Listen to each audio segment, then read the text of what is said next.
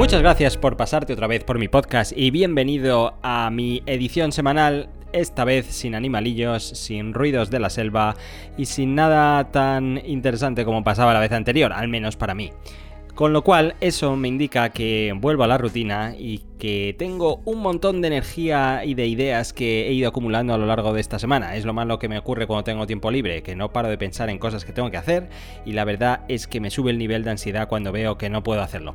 Pero en fin, esa no es la cuestión. Hay mucho que por hacer, mucho que aprender, mucho que contaros y espero que en los próximos veintitantos minutos os tenga entretenidos. Así que sin más, empecemos. Mi nombre es José Ángel Rubio y aquí hablamos de edición, hablamos de reviews y sobre sobre, todo, sobre todo, sobre todo esta vez, he dicho muchas veces sobre todo, pero es que es verdad, esta vez vamos a hablar de drones. Vamos.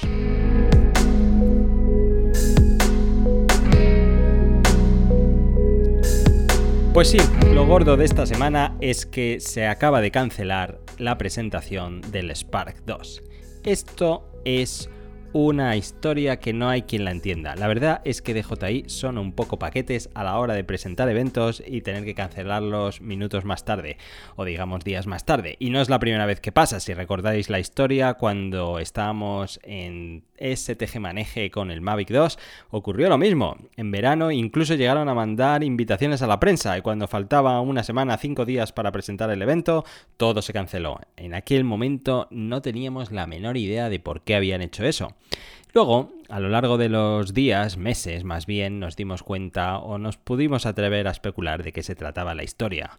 En un momento inicial dijimos que eh, todo se podría deber a la guerra comercial con China, a los aranceles y toda esta historia que estaban disparando los precios y que lo harían bastante poco atractivo al mercado.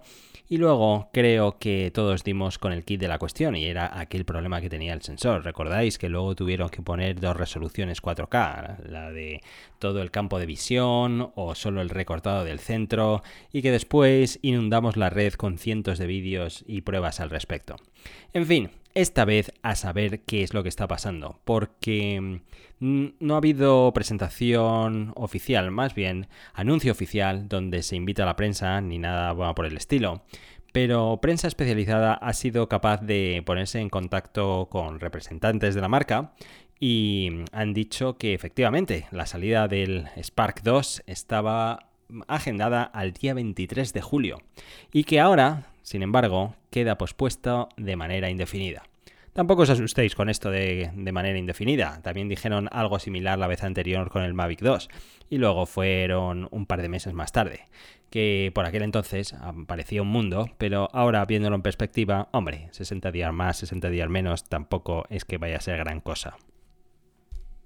La cuestión es que Drone DJ, nuestro probablemente líder mediático en cuanto a mm, noticias de drones. Yo la verdad es que es lo que más leo. Les leo a ellos y sobre todo leo otra que se llama Droning On, que además tiene una, un canal de YouTube y que mm, su editor principal, eh, bueno, digamos que hemos hablado ya varias veces y que creo que en algún momento podremos llegar a colaborar, aunque el idioma pueda ser puede hacer un poco cómico la colaboración. Pero es igual, eh, probablemente esas dos publicaciones sean las más fiables para mí.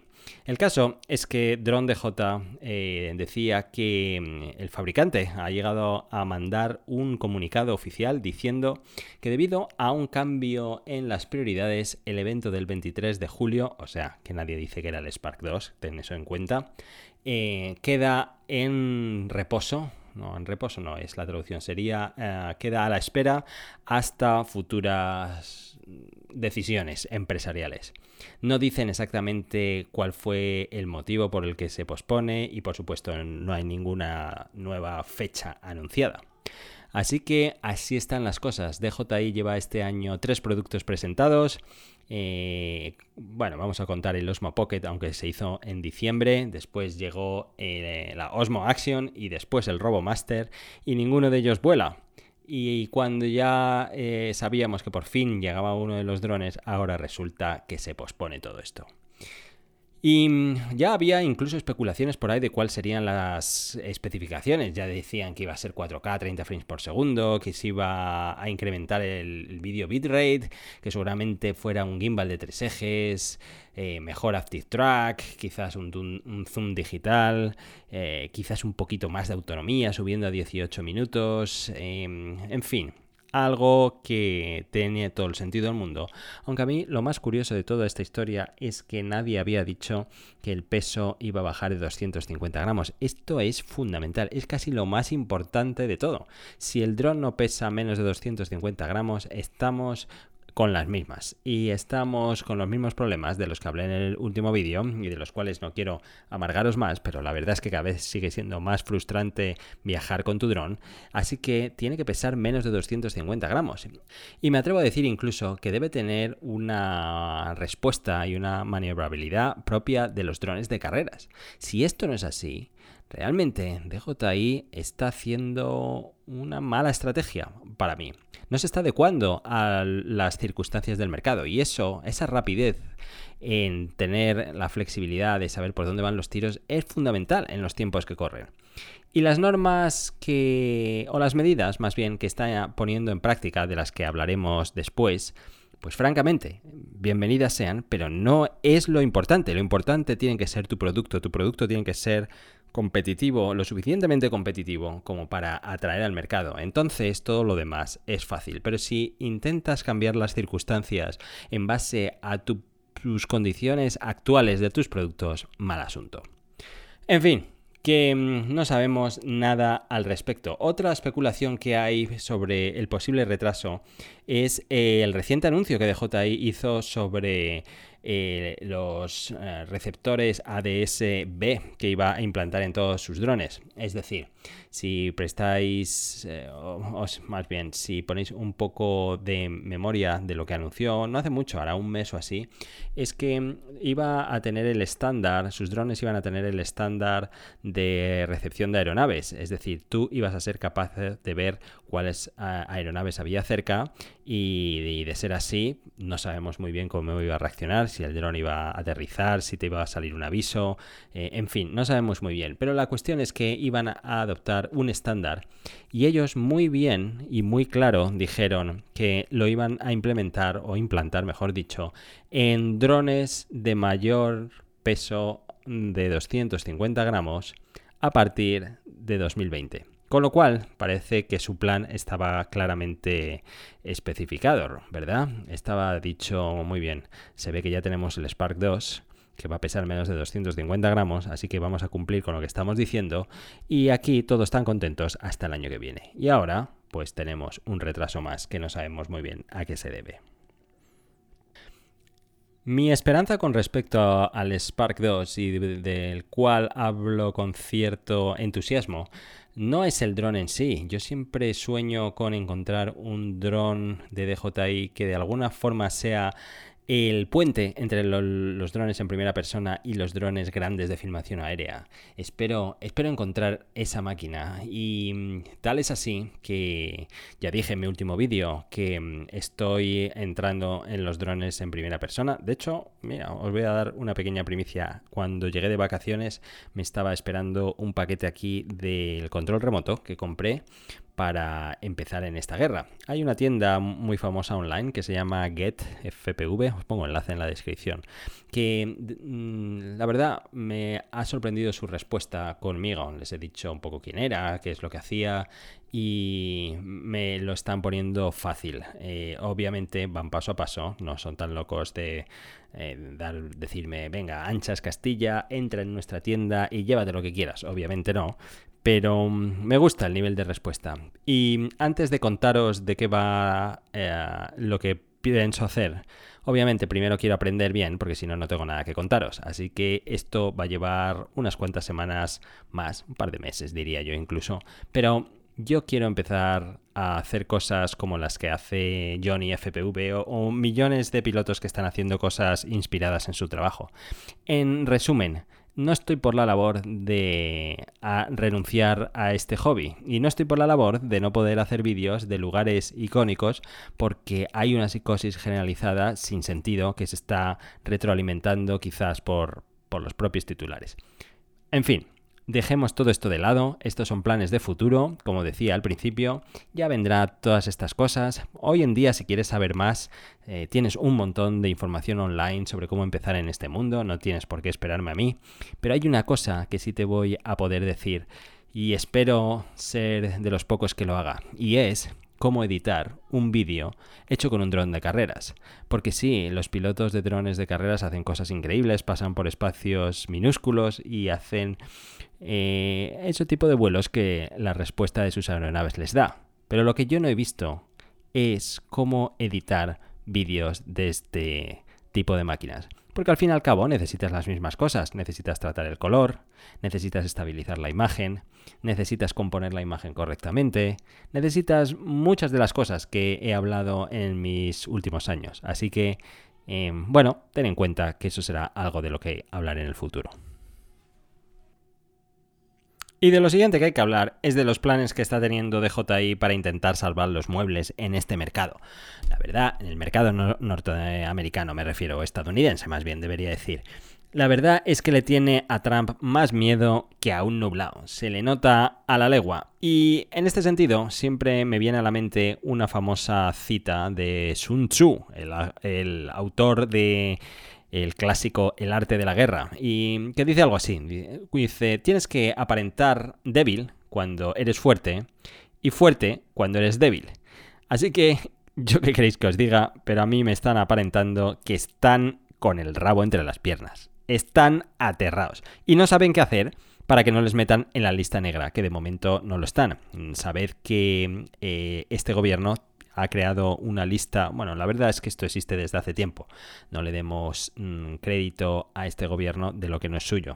Existe una lista negra de países a los que mm, no se les debe importar nada, de los que tienen un embargo. Mm, y realmente eh, a veces esa lista va a un país entero y lo que tiene normalmente son compañías que pertenecen a esa lista.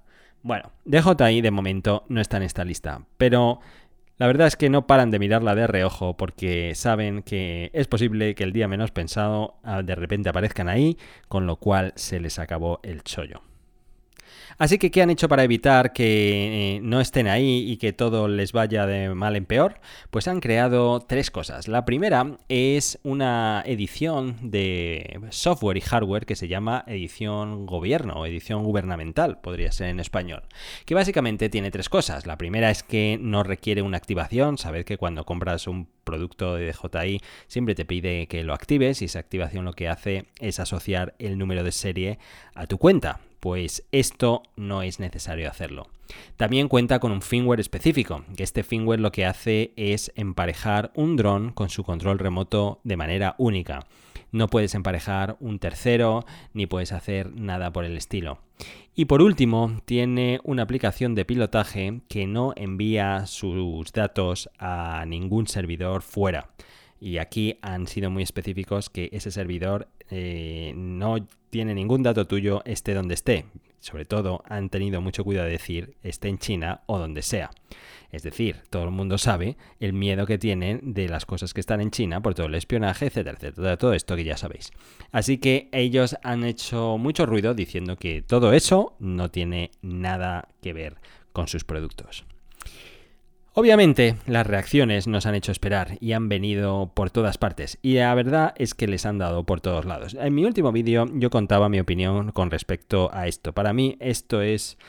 Esto es, esto es un miedo infundado que no arregla lo que se supone que tiene que arreglar o el objetivo que tenían, que es básicamente demostrar a este gobierno que son una compañía que trata los datos con confidencialidad y que no están espiando nada ni nada por el estilo.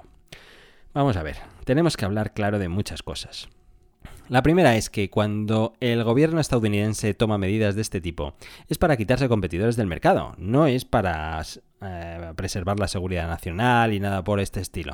Hombre, esto es la excusa que luego se vende a la opinión pública, pero no tiene nada que ver. Sin embargo, aquí lo que está pasando es que como no hay un líder local que pueda competir con ellos, realmente borrarían de un plumazo toda una industria. Y eso tampoco lo van a hacer. Así que en ese sentido, esa es la única ventaja que veo que tienen por este, en este aspecto.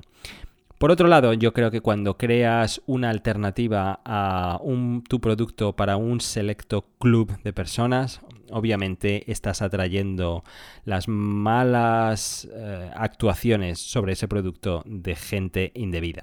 Obviamente la opinión pública nos ha hecho esperar y las reacciones han sido de lo más agresivas contra ellos, porque básicamente les han dicho qué ocurre, que tenéis más interés por los mm, clientes de agencias gubernamentales que los clientes de a pie, al fin y al cabo han sido los clientes de a pie los que os han puesto donde estáis y estás tratando de manera bastante distinta a unos de otros.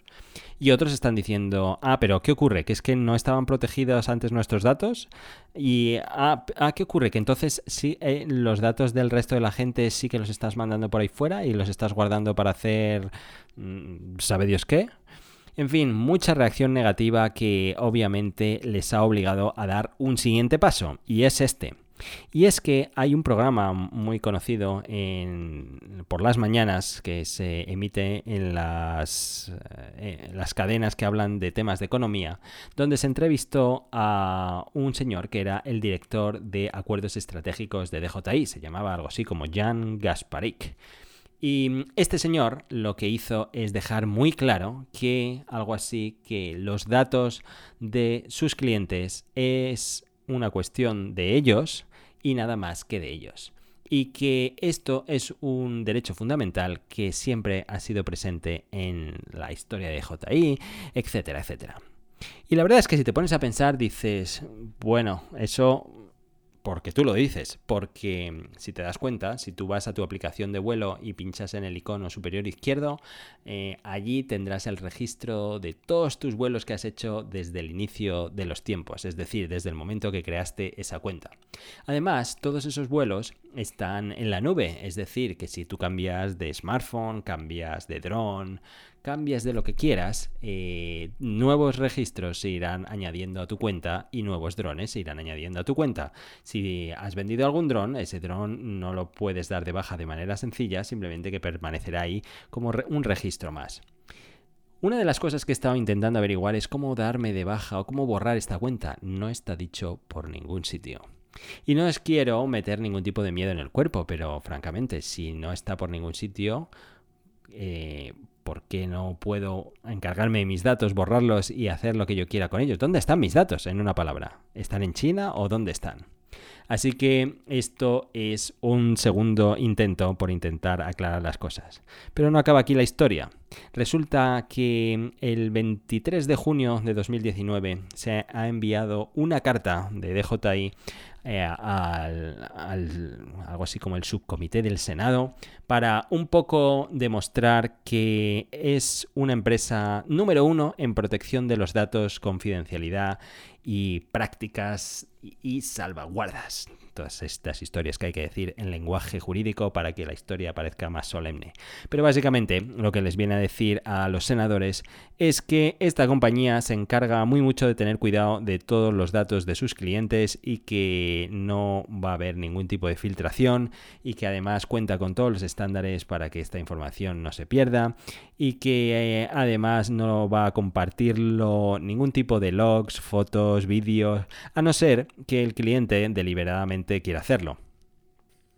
Esto se refiere a esa, esa, red de. ese intento de red social que intentó de JI hace tiempo, creo que se llama Sky, Skysel, hablo de memoria, perdonadme, pero es, era una, una, historia así, quería hacer una especie de Instagram de clientes de DJI y bueno, entonces eh, obviamente si tú quisieras compartir tus datos en esa red, eso es una cuestión tuya y ellos ahí no entran.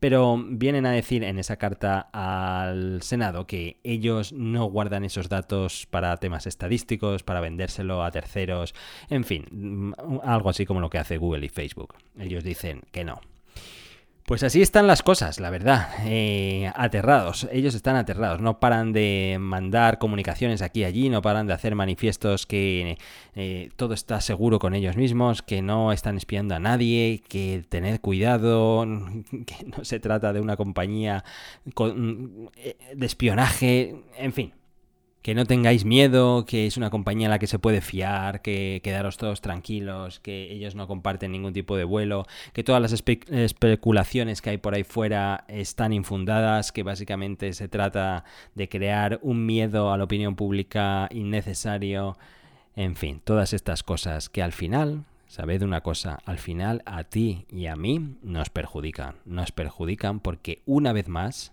una vez más nos ponen la etiqueta de que todo el que vuela con un dron está espiando. Y todo el que vuela con un dron está captando imágenes para hacer cosas indebidas con ella. Y en el momento en el que tú y yo salgamos ahí fuera, abramos nuestro dron, lo echemos a volar y se acerque a alguien, eh, va a ser con malas intenciones. Y si, es, eh, y si ese alguien no quiere acercarse a nosotros porque no quiere una enfrentación directa, pues lo que va a hacer es va a llamar a la policía y nosotros vamos a tener un problema. Así que no podemos hacer grandes cosas en este aspecto, la verdad. Espero, yo confío y espero que esto sea una cuestión de evolución y de madurez de este mercado y de este negocio. Porque hay una cosa que la tengo bien clara. Y es que esta industria todo lo que implica el mundo de los drones ha venido para quedarse. Esto no es una moda pasajera. Aquí hay mucho potencial y sobre todo, siempre lo he dicho, hay muchas oportunidades y mucho dinero. Y esto no es más que el principio. Y esto no es más que una manera de intentar posicionarse pero esto no va a desaparecer. Así que confiemos que tarde o temprano toda esta psicosis desaparezca y que esto quede como un mal recuerdo que afortunadamente superaremos en el futuro. ¿Qué más os podía hablar en este podcast? Pues la verdad es que hablamos de algo un poco más fácil de digerir, que es eh, el anuncio de un nuevo firmware que ha salido para el Osmo Pocket. Ha salido el día 24 de junio de 2019 y es la versión 01080020 de aproximadamente 99 megas, una cosa por este estilo. La aplicación ahora eh, para iOS y Android de, de JI Mimo es la versión 1.16. ¿Y qué tiene de nuevo todo este nuevo firmware? Pues tiene cosas curiosas que dan que pensar. También daré mi reflexión. Y es que primero es que se ha mejorado el autoenfoque en la. sobre todo en la cara. A la hora de, detectar distintos planos, eh, lo hace mucho más rápido. Lo cual es de agradecer porque ya me en alguna ocasión que estás fuera de enfoque. De hecho, hablando de este respecto, en mi último vídeo lo hice con la Osmo Action porque quería garantizar un cristalino y marcadísimo enfoque, algo que me aprecio enormemente siempre y cuando esté en los límites de lo que es natural. Pero ¿qué ocurre? Que la parte del fondo no se ve desenfocada y mucha gente se distrajo con las personas que estaban detrás mío, desafortunadamente. Obviamente, ten en cuenta que si quieres grabarte a ti mismo, tienes que centrar tu atención en la parte que esté enfocada. Si enfocas todo, pues gente se distraerá, como me ocurre a mí. Se supone que esto con el Osmo Pocket habría que probarlo ahora porque esto se ha mejorado. Y aquí es donde viene la parte interesante. Se añade soporte al Extension Rod, que es este especie de selfie stick que venía con, controles. Eh, de momento no se vende, pero ya añade soporte para esto. También añade soporte a la carcasa acuática, que tampoco se vende, pero eh, por lo menos añade soporte para esto y que además se ha conseguido incrementar la velocidad de descarga cuando estás viendo el material grabado. Todo esto, em, sabed que ya está disponible, sin embargo, los accesorios no lo están. Los accesorios no están disponibles hasta julio, y lo han dejado así, julio. Para mí que lo iban a anunciar el mismo día del evento, pero esto no va a ser así. Así que es más que probable que a finales de junio, perdón, julio, con L, julio, em, tengas tu carcasa acuática. Así, que, así que si te vas de vacaciones y si pensabas meter el Osmo Pocket debajo del agua, pues eh, quizás si te marchas en agosto la tendrás disponible. ¿Y cómo está siendo DJI eh, últimamente, si te pones a pensar? Presenta un producto, presenta cientos de accesorios y luego no lo saca a la venta hasta seis meses más tarde. Porque el Osmo Pocket se presentó en diciembre y no tenemos carcasa acuática hasta finales del verano. porque agosto, admitámoslo, es finales del verano. Así que, ¿qué estará pasando por ahí dentro? Es que no paro de pensarlo. Todas estas cosas ahí parece un poco el ejército de Pancho Villa. Bueno, bien, de hecho sea de paso, que es lo que ocurre con compañías que tienen un crecimiento estratosférico. Es imposible que se pongan al ritmo de lo que un tamaño de compañía les obliga a estar. Si crecen demasiado rápido, es que no les da tiempo llegar al nivel que necesitan llegar. En fin, como os decía, seis meses más tarde, por fin tenemos los dos últimos accesorios oficiales que faltaban. Y también Quería hablaros de un proyecto que me ha gustado mucho porque ha sido la innovación de una universidad española. La universidad, si eres de España, la vas a conocer inmediatamente, que es la Universidad Carlos III. La Universidad Carlos III ha sacado un proyecto en unión con Telefónica y con una pequeña startup para mm, ayudar en la detección de incendios usando drones. Y, y es la verdad es que el proyecto me ha parecido de lo más interesante y ojalá fuera capaz de saber más de la gente que está detrás porque me ha gustado mucho.